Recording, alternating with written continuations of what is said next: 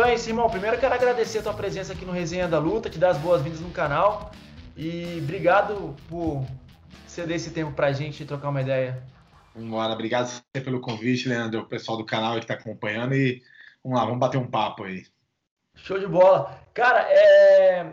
eu tava conversando com o Fepa Lopes e ele falou que quando a luta do Serginho caiu, ele perguntou pro Lovato quem que ele gostaria de enfrentar. E o Lovato falou que gostaria de enfrentar você. E parece que você já tinha falado também que queria enfrentar o Lovato em uma oportunidade e tal. E aí casou essa luta. Foi, foi. É, na verdade, a gente já lutou duas vezes, né? É, meu, primeiro mundial, é, meu primeiro mundial de preta, eu perdi nas quartas para ele, perdi na decisão dividida. É, uma luta que, particularmente, eu acho que eu teria ganho. É, no ano seguinte, eu ganhei dele aqui no Brasil, nas quartas de finais brasileiro da categoria, onde ele ganhou absoluto, né? Foi o, o primeiro não brasileiro a ganhar o, o Campeonato Brasileiro Absoluto, e ele achou que teria ganho aquela luta, né? Foi, uma, foi 2 a 0, então ficou nesse impasse. É, independente disso, foram duas lutas super legais, super movimentadas. Ah, então, acho que os, os dois estavam ansiosos aí para esse tiratema. Eu confesso que, como ele começou a ir mais para MMA, eu já não, não enxergava tanta possibilidade de, de a gente poder lutar, mas com o retorno dele, vamos fazer esse desempate que venha outras também. É sempre um prazer lutar com ele. E, e essa, então essa rivalidade ela é só por causa disso assim mesmo, por causa dessas duas lutas. Quem perdeu acha que ganhou. Exato, exato. Foram duas lutas super apertadas, né? Independente do achismo aí, e, e foram lutas legais, mas é essa rivalidade dentro do tatame mesmo. Eu tive o prazer de treinar com ele em Curitiba, onde ele estava fazendo o camp dele para uma luta de MMA. Ele ele fica lá acudida de duas semanas ao mês. E o Serginho hoje mora lá, né? E eu, como é, aluno do Serginho, faixa preta dele, fui algumas vezes lá para treinar com ele e aí casou dele estar tá presente. A gente treinou lá sem kimono, é, bateu um papo, cara nota mil, mas a, a rivalidade ali na, é, nos 10 minutos. Quando dá valendo ali, aí a rivalidade volta, né? É. Eu ia te perguntar sobre o Serginho. Você é faixa preta do Serginho Moraes, né? Isso, isso. Eu sou faixa preta. Eu, eu comecei com o Serginho, com seis, sete meses de jiu-jitsu, eu já estava treinando com ele, e fiquei com ele de branca preta. Só que no meio desse processo, eu comecei a treinar na Aliança no meio final da minha faixa azul. E treinei com o Fábio também até a faixa preta. Ah, e eu com o Fábio Gurgel. E ainda tive, no, mais no final do caminho, eu conheci o Casquinha. E aí fiquei com ele do final da roxa, comecei a dar aula pra, com a academia dele de faixa marrom. Então, assim, como um principal, o, o, primeiro, claro, o Serginho, foi com quem eu comecei, mas o Fábio veio num tempo tão curto, né? É, ainda faixa azul, a gente não tem maturidade de nada, e, e o Casca logo depois. Então, assim, eu tenho para mim os três como, como os meus formadores aí até a faixa preta. É um blend aí, uma mistura aí é. de é, legal. Cada um na sua, na sua individualidade, mas três caras que me ensinaram muito. E aí você falou do Serginho, é, você é fruto do, do, do, do, de um projeto lá na Coab, é isso? Isso, um projeto. Ele começou a partir do Antônio Carlos Bergamo, é, o Tony. Ele, ele fazia faculdade na UNG, na Universidade de Guarulhos, já era faixa preta de judô, e tinha que completar horas pelo trâmite da faculdade dele, que a faculdade exigia de educação física. E ele foi fazer algumas aulas lá, acabou se efetivando e deu início ao judô. Só que ele já treinava jiu-jitsu dentro da faculdade, que era equipe Lotus. Né? Então, na verdade, na grade tinha, tinha como judô na maioria das aulas, mas ele dava aula de jiu-jitsu para gente. E tinha aula de manhã e à tarde que eram as aulas gratuitas, né, da associação, e à noite era aula para os adultos, que aí os adultos pagavam. E através de um convite de um amigo, eu estava procurando um lugar para treinar judô. Esse meu amigo já faixa amarela, eu tinha 12 anos, comentou do projeto, eu fui com ele, fiz uma aula e nunca mais parei. É, até no meio do caminho onde eu, eu trabalhei com outra coisa, não jiu-jitsu, eu ainda me virava para chegar no final da academia, no final da aula, meia hora faltando só para rolar, para treinar, para estar com a galera. Então eu nunca me desprendi, eu sempre vivenciei o jiu-jitsu desde a minha primeira aula. Caraca, brother, tu falar esse negócio do, do primeiro dia e não largar mais, eu, eu lembrei quando foi a, a, minha primeira vez que eu fazia boxe, eu era amarradão no boxe, eu sou amarradão até hoje em boxe, e um dia eu tava treinando e eu vi a galera treinando jiu-jitsu na academia, e falei, pô, eu gosto dessa parada aí, velho, os caras grandão treinando com os caras mais magrinhos. Aí comprei o kimono, fiz a primeira aula, nunca mais larguei, velho. Minhas luvas de boxe ficaram meio que do lado, assim, ainda treino, mas é bem menos. É, exatamente, exatamente. Eu, te, eu, eu cheguei a fazer outras atividades, outras coisas quando pequeno, mas assim, empreendeu demais. A aula em si, o jiu-jitsu em si é fantástico, é apaixonante. Uh, o Serginho, a energia dele, é, apesar de ainda não fazer aula com ele nas minhas primeiras, eu fazia com o Tony, mas o Tony, outra cara, nota mil. É, hoje não vive mais do jiu-jitsu, mas a gente ainda tem contato. Então, acho que tudo conjuminou para ser um ambiente agradável e para eu continuar e tá aí vivendo do esporte até hoje. Você tem quantos anos, Bruno? Eu tenho 31, é, faço 32 agora no, em março. Show de bola. De março já. É, o MMA nunca passou pela tua cabeça? Cara, por um momento, o Serginho sempre gostou. Ah, um dos professores nossos do projeto foi o Dan, ele dava aula de boxe para o pessoal, brincava com a gente na aula, ele fez boxe, fez algumas lutas. Então, naquele calor do Serginho lutando ainda, as suas primeiras lutas, a gente treinava e visualizava isso. Por um momento eu, eu até pensei em, em lutar, mas já naquela época o meu pensamento era fazer duas, três lutas, só pela experiência mesmo, mas nunca me dedicar 100%. Eu sempre fui muito apaixonado pelo jiu-jitsu. Né? É, a construção da aula, a forma que eu enxergo, o jeito técnico que é. é então, eu, eu, não, eu não conseguia me colocar em outra em outro esporte, né? Ficou assim no plano da no futuro, no futuro, no futuro nunca chegou esse futuro, né? É, e foi, é, foi assim, foi um sonho muito curto, sabe? Uhum. É, foi um voo raso, não, foi, não, não é algo que me despertou, sabe? Ao ponto de, puta, hoje eu vou sair de casa, vou lá treinar MMA. Não, eu vou treinar jiu-jitsu, se os caras fizerem alguma coisa no final, beleza, eu tô lá, eu ajudo, eu treino, mas a, a cabeça sempre voltada para o jiu-jitsu. É. E, pô, e assim, antigamente nem tanto, né? Mas hoje em dia, cada vez mais o jiu-jitsu está ficando muito profissional e tá tendo esses, esses, esses esses eventos, igual o DJ Stars, que tá pagando bem, né? É, sim, eu acho que o jiu-jitsu dá uma, uma, uma longevidade maior para os atletas, né? Você consegue viver a parte competitiva e quando esse ciclo terminar, ainda se viver dentro do jiu-jitsu. O MMA, eu não enxergo isso, eu não enxergava nem naquela época, sabe? É, com uma, obviamente, com uma visão muito curta ainda, mas eu eu não entendia como que aquilo, é, como que ia fazer aquilo depois que eu parasse, sabe? É, e o jiu-jitsu permite isso. Acho que a prova maior é que, com exceção, claro, dos atletas excepcionais no MMA, né, que não precisam mais né, consolidar a carreira dele, a grande maioria está voltando para o jiu-jitsu. Prova o, o, próprio Lovato, né? Uhum. É, foi um baita expoente no jiu-jitsu, migrou para MMA, infelizmente teve uma lesão, né? Foi um, um motivo de força maior, mas está retornando para o grappling. Então, uh, esse ponto eu acho fundamental. A galera que está no jiu-jitsu pensar muito, muito mesmo antes de fazer uma, uma troca dessa. É, a gente tem o exemplo do Rodolfo que está se dando bem, né? Mas é, não é todo mundo mesmo que, que consegue. É, você fala o Rodolfo, é que assim, a gente coloca o Rodolfo, mas são tantos que ficam aí no meio do caminho que eu, é, eu, eu acho que não é uma não é uma tiragem válida, sabe?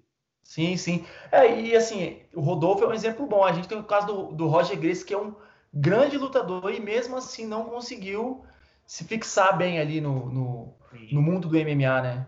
É, eu acho que ele teve o time também, ele tentou um pouco, não deu, voltou pro jiu-jitsu, sabe, não deixou. O, Gal, o Galvão foi outro, é, que tentou um pouco no MMA, viu que não deu, teve uma derrota, acabou voltando. É, essa galera, obviamente, que além do, do jiu-jitsu fenomenal que eles, que eles têm, eles não deixaram passar tanto, né? Eles não ficaram tanto tempo fora do percurso. Né? negócio. É, viu que não deu, eu vou para cá. E todos eles que a gente mencionou são caras de sucesso dentro do jiu-jitsu. Oh, e, e, assim, e, e o jiu-jitsu também tem um negócio, uma, uma diferença que tem o cara que ainda quer, tem esse espírito de competição, que é o Master, né? O cara pode competir Master 1, 2, 3, 4, sei lá. É, você tá nativo, você tá se testando o tempo todo, cara. E assim, é, não é que o professor de jiu-jitsu tenha por obrigação competir, não necessariamente, mas é uma experiência, uma bagagem que faz muita diferença para o aluno, sabe? Porque você vai ter aqueles alunos que querem vivenciar a competição e você não conseguir dividir isso com ele, sabe? Externar um pouco como que é aquele mundo antes dele lutar, é, acaba ficando bem difícil. E hoje os campeonatos de Master. Né? É diferente, ele para ser o corner, ele para gritar ali no. no... É, é, diferente a leitura do campeonato, o momento, você ter propriedade para falar dali. E hoje os eventos de Master estão sensacionais. O último que teve, é, eu acompanhei muitos alunos meus que lutaram. E, cara, o evento mais legal que eu já fui da confederação, assim, põe o Mundial no bolso, cara. O evento, energia super legal, o evento lotado lotado, muito cheio. O clima do, do ginásio é, é demais, cara. É muito gostoso. Né?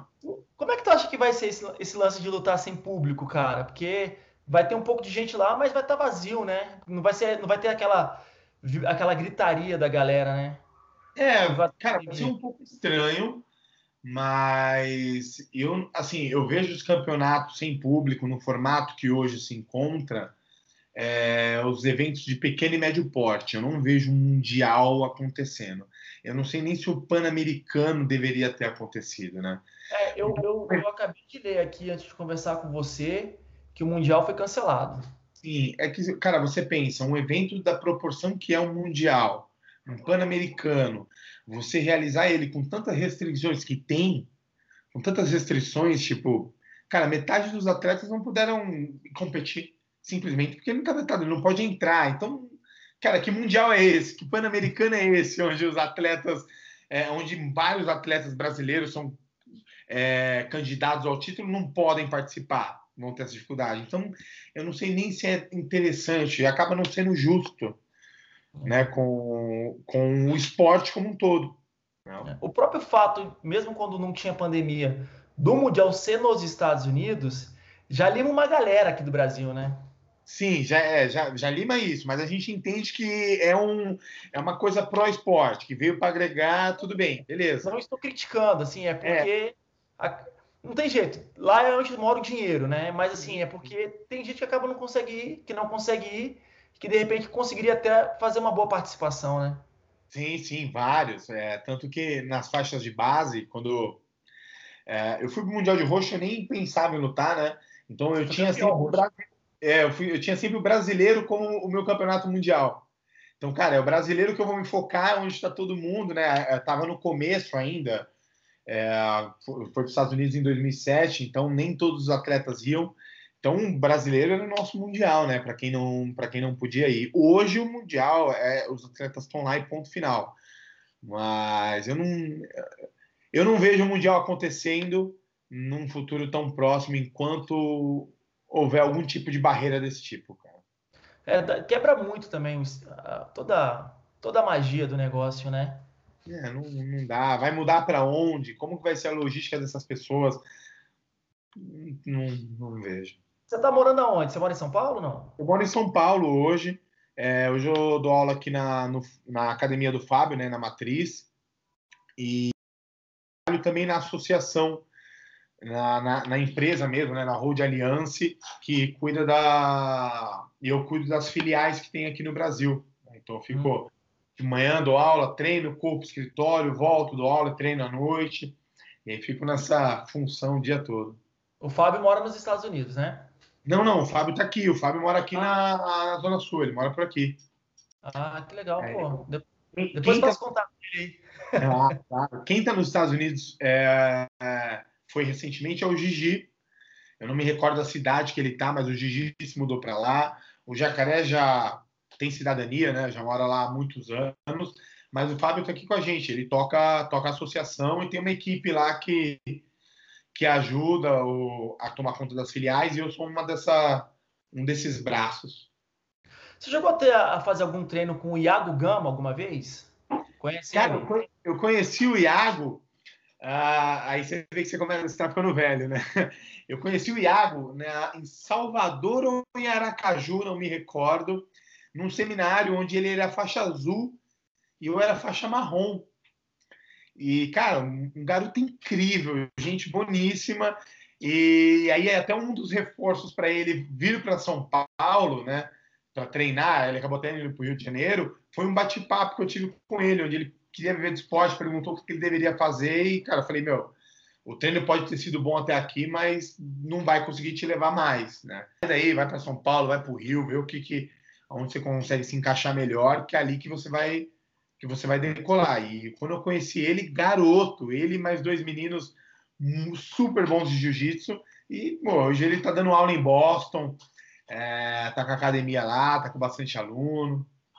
Ele é um dos. Ele, ele descobriu o meu canal assim, entrou em contato comigo, a gente já fez entrevista tal, mas ele é um cara que incentiva qualquer coisa relacionada ao jiu-jitsu. Eu fico impressionado, assim, cara. O cara falou, não, tem jiu-jitsu na pontinha desse evento. O cara, não, então vou fazer o possível para ajudar a divulgar. É isso aí. Quando ele estava lá, ele, eu lembro que ele comentava que ia para todos os seminários que tinha ali na região, é, para tentar absorver o máximo de técnica que, que ele conseguia, né? Já que os treinos chegou uma hora para ele que já não estava mais atendendo, né? Ele evoluiu muito rápido. Se eu não estou enganado, ele foi campeão mundial em todas as faixas. Isso. É, e já chegou bem no mundial do ano anterior de faixa preta, então. Cara, é, falta mundial para ele falta só o Mundial da faixa preta, né? Digamos assim, é. só, né? Que não é nada fácil, mas. Sim, mas foi o primeiro ano e chegou super bem. É, então, cara, é um super candidato aí a, a, a, ganhar o peso galo mundial, com certeza. Cara, e é engraçado, essa a comunidade do jiu-jitsu é muito unida, né? A galera que tá sempre tipo. Eu já vi até, inclusive, o, o Renzo Grace falando isso numa entrevista que se você faz jiu-jitsu, você tem amigo no mundo todo. Rapidinho você consegue, você se muda rapidinho, já tá numa academia, já tá fazendo novas amizades. É, é exatamente isso, porque eu, o, o, que eu entendo, aqueles que querem viver do esporte sabem a dificuldade que é e como é importante você ter alguém ali para te dar um, um suporte, seja qual for o ponto que você precisa. E do outro lado, né, dos praticantes, é, além de ser um esporte apaixonante, é legal você ter aquelas pessoas que são expoentes ou promessas do esporte perto de você, né? Quem gosta de futebol quer ter o contato com aquele jogador que está em ascensão, que está despontando, você quer ter como que o cara pensa, como que é. Acho isso para todos os esportes, para todos os nichos, e para o jiu-jitsu não é diferente, né? Então, é, é, exatamente isso, ter amigo em todos os lugares do mundo, sabe?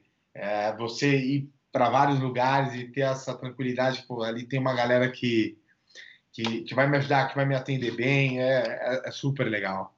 Cara, voltando a falar de competição, o que, que você prefere? Competir um GP ou competir luta casada, assim? O que, que eu, te deixa mais atraído? Eu gosto do GP. Eu gosto do formato de lutas longas, é, o campeonato tradicional, assim, aquela adrenalina que existe para todos os eventos, mas você faz a primeira luta, você vai aquecendo, você vai aumentando o nível de dificuldade. É, mas assim, é uma diferença muito curta. O a luta casada também é super legal. Eu fiz poucas lutas casadas, na verdade.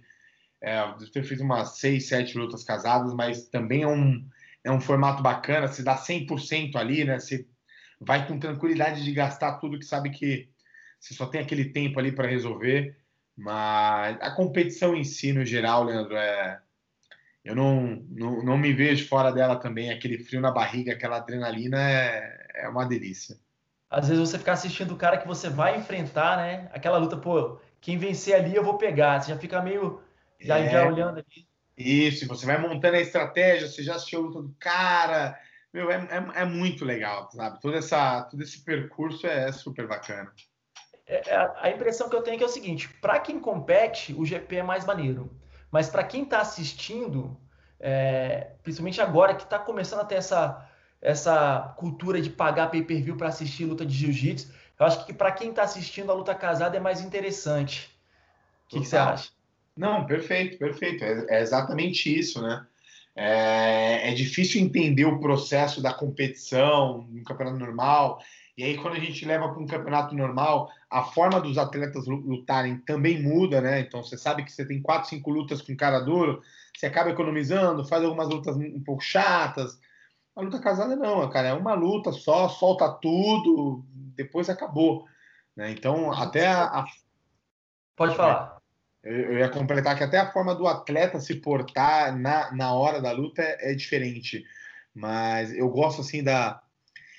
Talvez a competição tradicional ela gera mais valor para o atleta, sabe? Você ganhar de vários caras, várias formas diferentes de, de lutar, estratégias diferentes, você conseguir passar um por um e chegar lá no topo, dá um, um, um senso de, de, de, conquista mais forte, né, do que uma do que a própria é luta casada.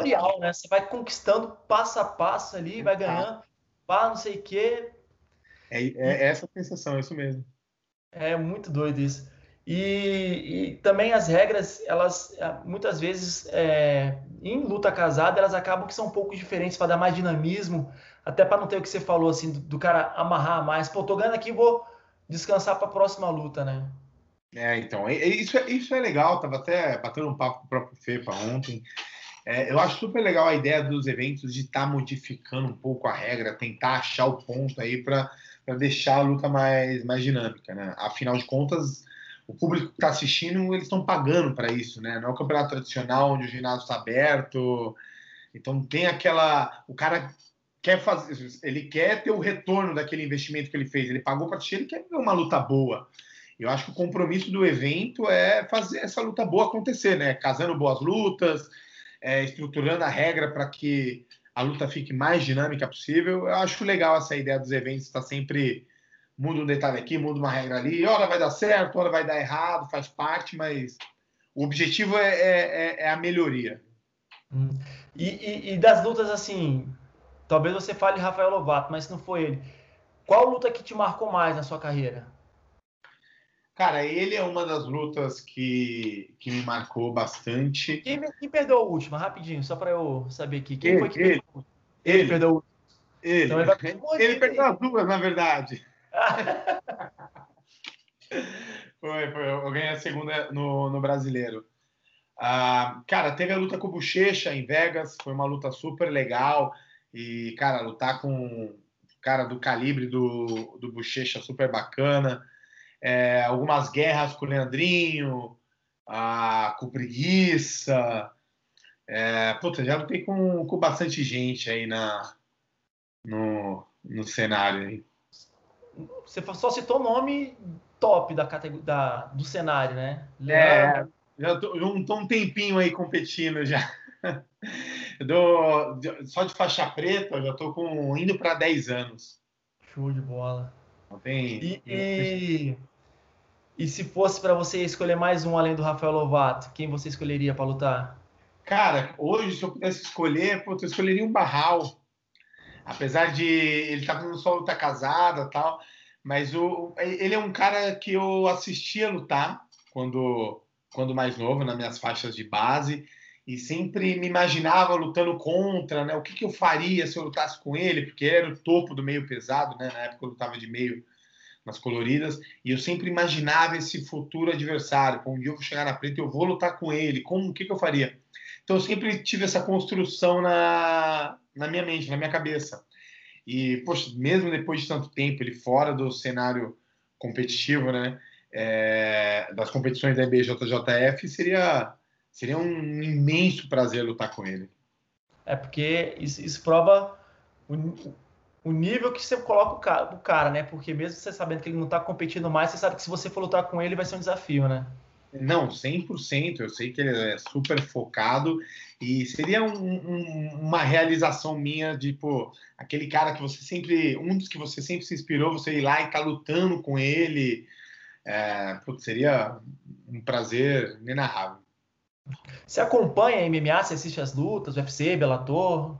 Muito pouco, Leandro, muito pouco. Nunca fui, nunca fui muito fã, cara. Não. Então você não, não tem um cara assim que você fala assim, esse cara que é o representante que eu mais gosto do jiu-jitsu, não tem? Cara, eu acompanho um pouco a galera do jiu-jitsu, né? Hoje eu vejo o Durinho. É, pô, dando um show, mas assim, a gente fala do Durinho, campeão mundial de jiu-jitsu, mas o cara botando a mão na cara dos outros, botando o geral. Durinho, é, se você pegar umas últimas duas lutas dele assim, se você é um cara desavisado, você pensa que ele é um trocador, cara. Exato. Se você for, se você for adversário dele e analisar só as últimas duas lutas, você tá ferrado, cara. Que você vai levar ele pro chão e aí você vai se afundar no mar ali do. Você olha o, o histórico do cara, brabíssimo de jiu-jitsu.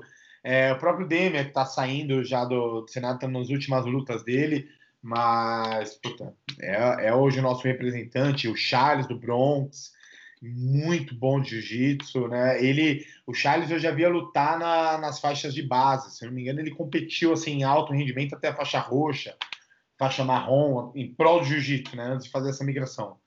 Então ele é um que eu, que eu assistia também lutando, era colorido igual, só que era mais pesado, é, essa galera, essa galera que eu mais, que mais assisto, assim. O Charles do Bronx, pra gente que não é profissional, né, lutador profissional, é, é, sempre uma grande honra lutar com alguém desse calibre, né? E eu, no começo do ano eu, eu fiz um treino com, com o Charles, eu fiz um rola com ele. Quando começou o rola, eu falei assim, cara, eu quero não ser finalizado. Bicho, não teve jeito, cara, não consegui segurar assim, mas eu era finalizado com uma felicidade, cara. Sim. Falar assim, porra, tô rolando com um dos melhores, né? É, então essa, essa é a mesma sensação do, do Barral que eu te falei, pô, ir lá e lutar com um cara que, meu, você tem uma baita admiração, é muito legal. A diferença é que você ainda tem alguma arminha para apresentar ali, pode fazer diferença, né? Eu. Não, eu cara, é...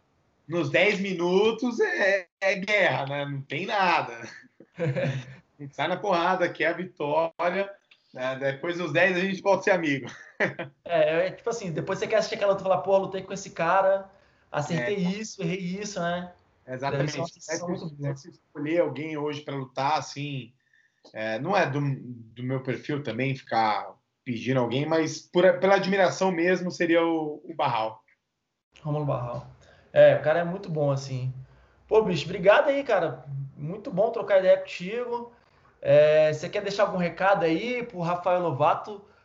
É, ou então para a galera, quer falar alguma coisa para o Rafael? Cara, só agradecer a galera aí que está acompanhando o canal. Obrigado novamente, Leandro, pelo convite. É, poxa, que, que o Lovato faça uma ótima luta amanhã. É, que os dois consigam apresentar a, a, sua melhor versão lá. Que aí eu acho que, independente do resultado, os dois vão sair satisfeitos por ter, por ter feito uma boa luta, né? Essa, essa, pelo menos, é a forma que eu sempre penso antes de lutar, né? Eu, eu tomo cuidado para fazer a minha melhor versão lá dentro. O resultado não, não tem muito como controlar. Né? Tem um, um, outro cara que também treinou.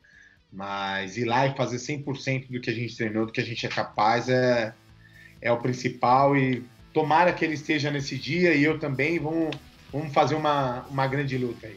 Ah, com certeza vai ser. Tu já, já comprei o pay-per-view, só tô esperando aí o dia da luta aí.